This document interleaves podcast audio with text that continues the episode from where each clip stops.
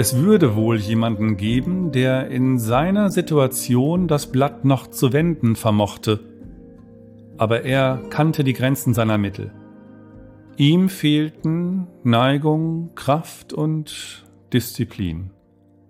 Vor ihm die Schranke seiner Möglichkeiten und die Lage darum aussichtslos.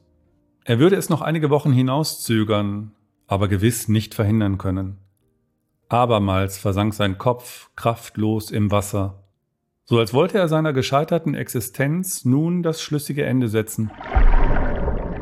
Er war vollkommen leer.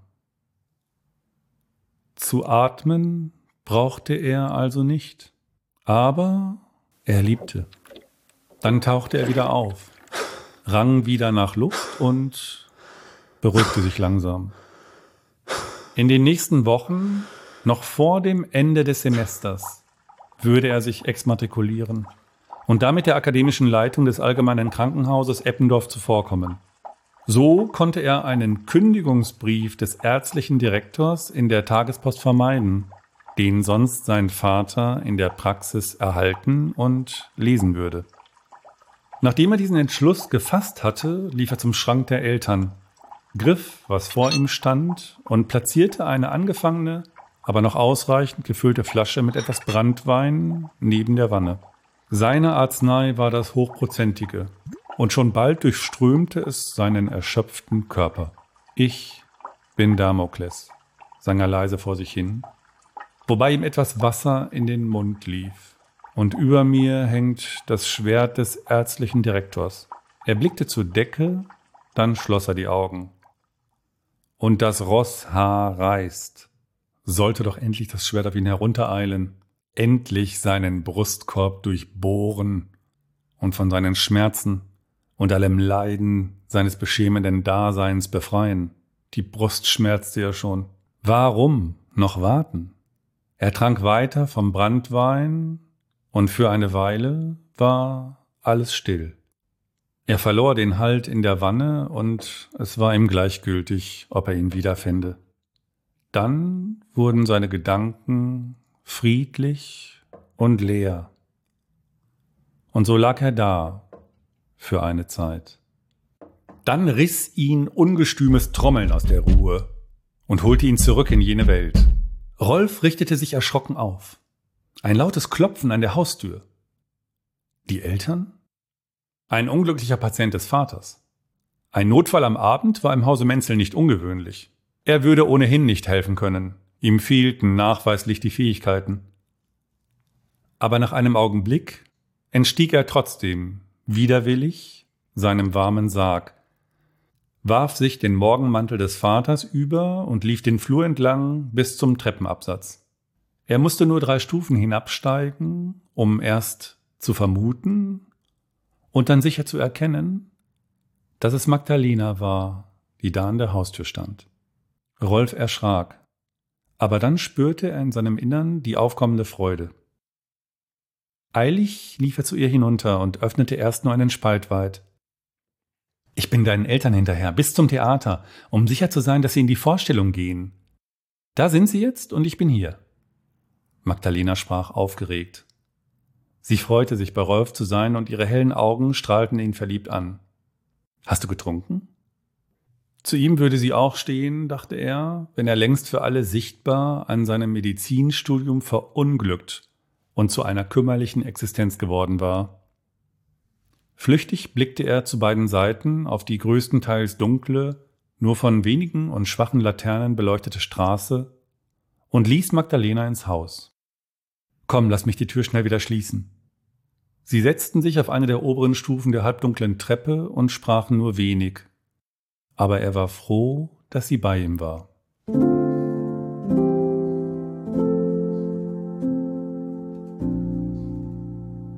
Magdalena wollte schon wieder gehen, bevor er sie fortschicken würde. Doch überraschend nahm er sie in den Arm. Das hatte er auch schon vorher getan, aber jetzt bedeutete es mehr.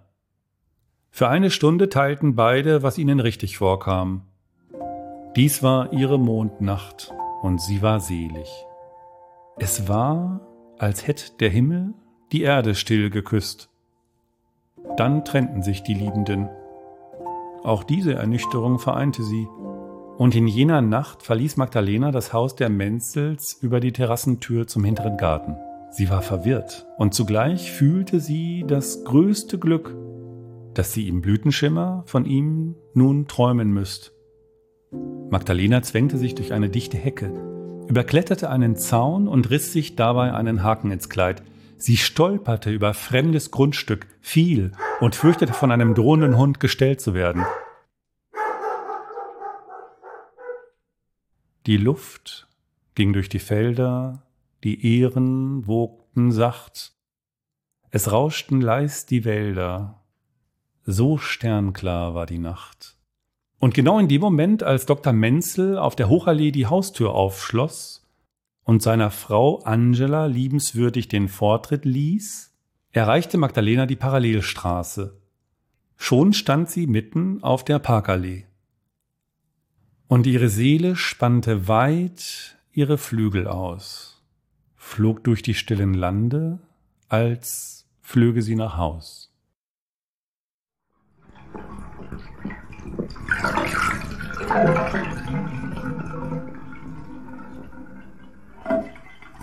Rolf hatte das Wasser aus der Wanne gelassen. Er vergaß auch nicht, den Brandwein in den Schrank zurückzustellen, wie er ihn vorgefunden hatte. Nun lag er in seinem Bett und fürchtete, dass die Eltern die geheimen Geschehnisse auf für ihn unerklärliche Weise doch mitbekommen haben könnten.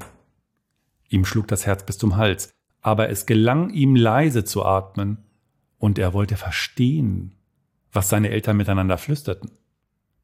Aber die flüsterten nur aus Rücksicht, um seinen Schlaf nicht zu stören. In dieser Nacht lag Rolf wach und dachte an ihre dunklen Locken. Ihr Kopf darunter war voller schöner Ideen. Ihre kräftigen Lippen harmonierten mit dem vornehmen Ausdruck ihres Gesichts, den ihre hübschen Wangenknochen noch betonten. Sie bewegte sich bemerkenswert und ihren Gang fand er stolz. Für ihn war sie schön. Das alles behielt er für sich.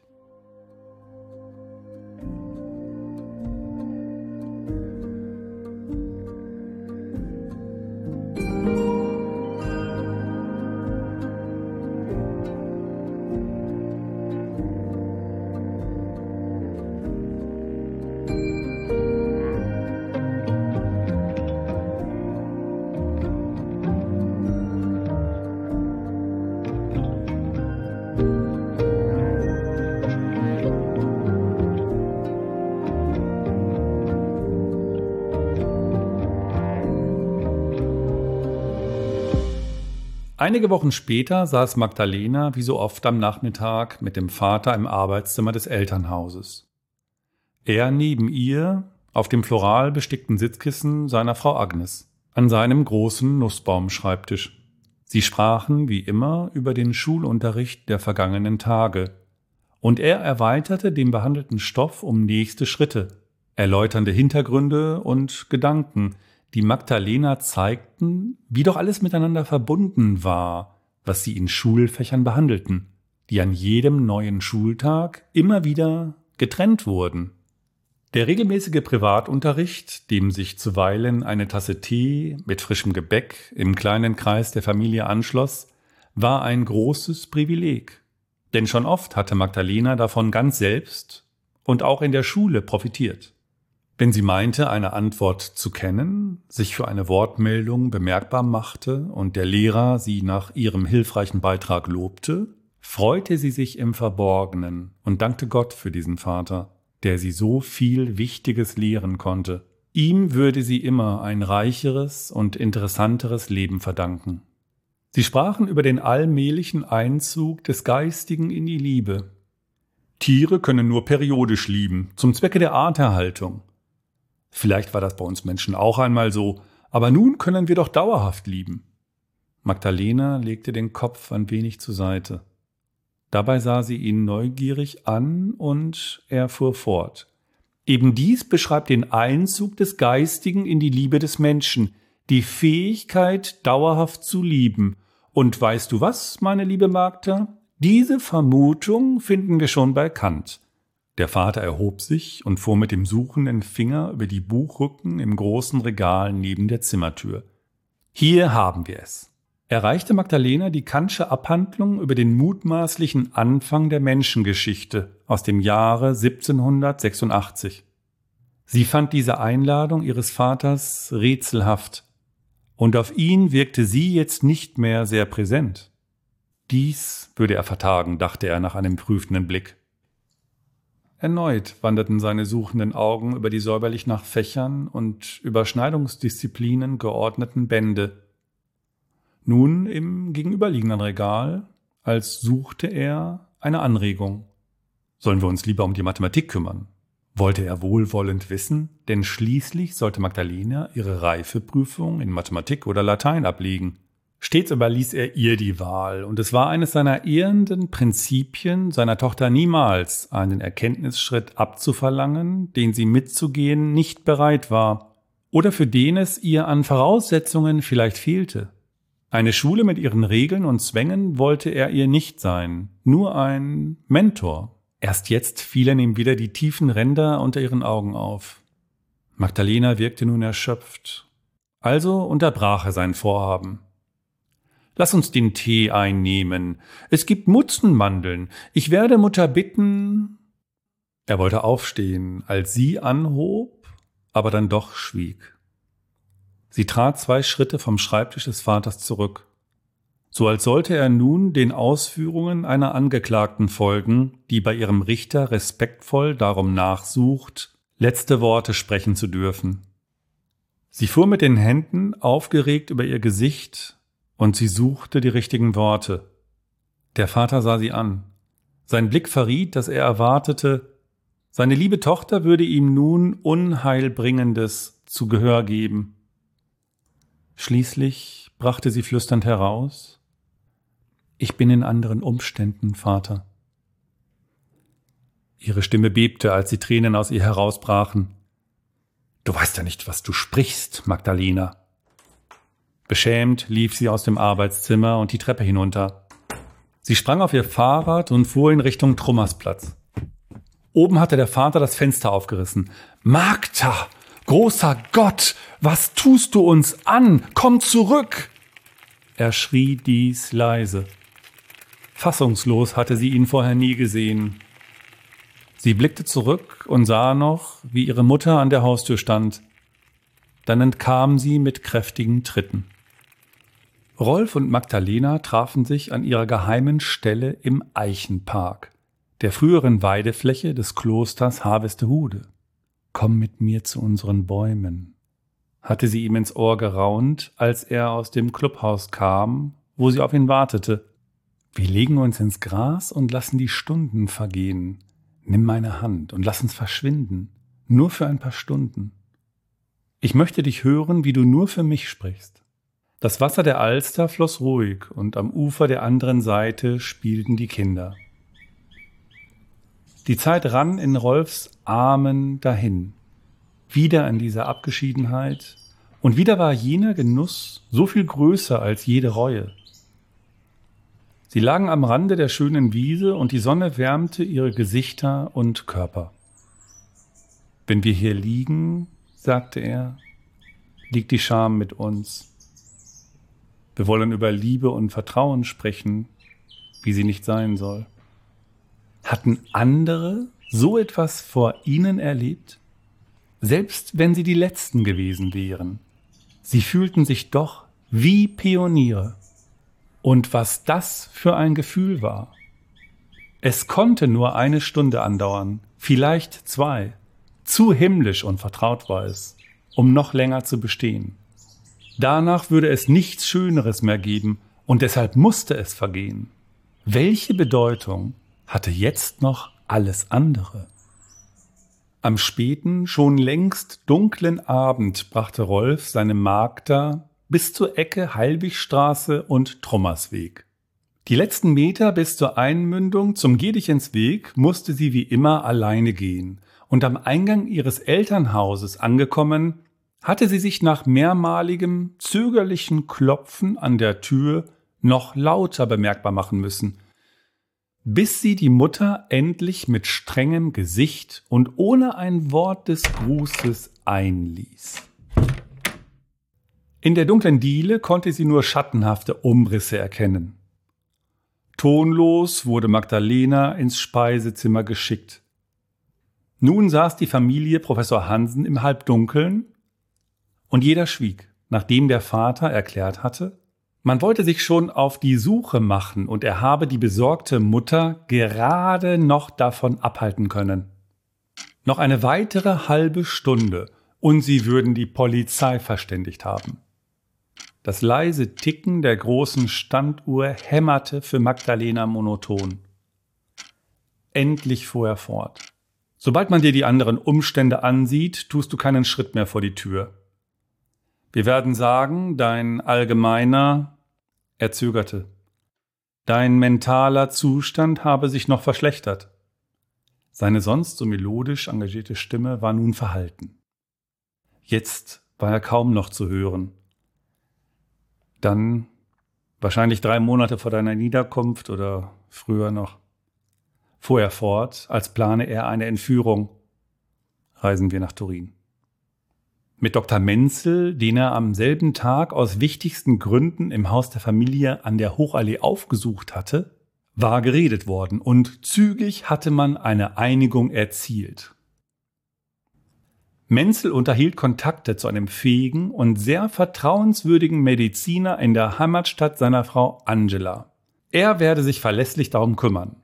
Und das war das Mindeste womit für Menzel in dieser Angelegenheit aber selbstverständlich noch nicht alles getan sei. In Hamburg, in erster Linie gegenüber ihrer Schule, werde man verlauten lassen, sie sei zur Kur nach Bad Kissingen gereist, auf dass sie zu neuen Kräften kommen möge. Ihre Lehrer würden das sicher wohlwollend anerkennen. Er selbst kehre, so der Vater weiter, nach ihrem Wochenbette wieder zurück nach Hamburg. Ihre Mutter und sie reisten aber hiernach mit dem Neugeborenen tatsächlich zum genannten Kurort, auf das die gesuchte Erholung dort endlich eintrete.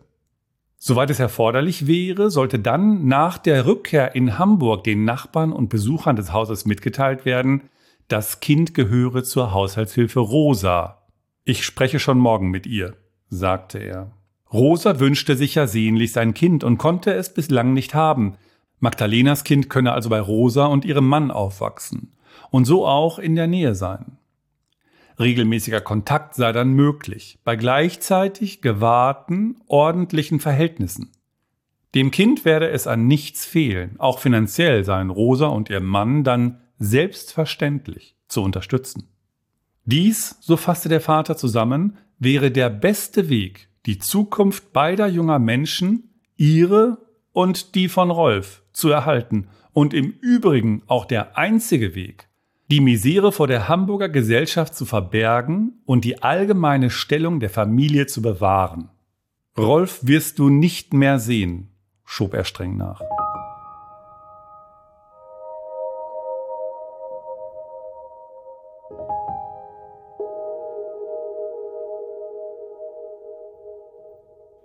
Natürlich wollte sich Magdalena ihr Kind nicht wegnehmen lassen, aber jetzt wagte sie nicht zu widersprechen. Sie verstand, dass die christlichen Grundsätze und gesellschaftlichen Regeln, denen ihre Erziehung und ihr Leben folgten und weiter folgen sollten, für ihren Vater Richtschnur waren und ihm keine Wahl ließen. Zu sehr ängstigte ihn ein Verstoß gegen die Ordnung in den Hamburger Kreisen. Zu stark fürchtete er um seinen und den bislang tadellosen Ruf, den er über viele Jahre mit Fleiß gemehrt hatte und den er der kleinen Familie unbedingt zu wahren auferlegte. In ihr erhob sich die Frage, ob der Vater mit seiner Entscheidung Verantwortung ausübte, obwohl er keine Wahl sah. Jedenfalls er musste dieser Meinung gewesen sein. Aber sie erhielt keine Antwort, denn sie wagte nicht zu sprechen. Ihre Eltern starrten im schleppenden Wechsel auf Magdalena und den leeren, dunklen Tisch. Ihre Gesichter waren fahl. Seine großen Hände hatten geruht, aber jetzt gebot er ihr mit einer Geste und ohne sie dabei anzusehen, das Speisezimmer zu verlassen. Erst jetzt, nachdem die Eltern alles wussten, hatte sie es selbst richtig begriffen. Sie erwartete fürwahr ein Kind von Rolf. Trotz aller Verbote und der Schwierigkeiten, in die sie die Familie stürzte, durchfuhr sie in jenem Moment doch ein tiefes Gefühl der Freude. Sie spürte ihr aufgeregtes Herz. Im Eichenpark hatte sie ihm nichts erzählt. Rolf würde es in denselben Momenten von seinem Vater erfahren haben, mit dem die ihn und seine Frau Angela betreffenden Dinge gründlich verabredet waren und der gewiss aus gleichen geradlinigen Gründen wie der eigene Vater so entschieden hatte. Aber was würde mit Rolf geschehen?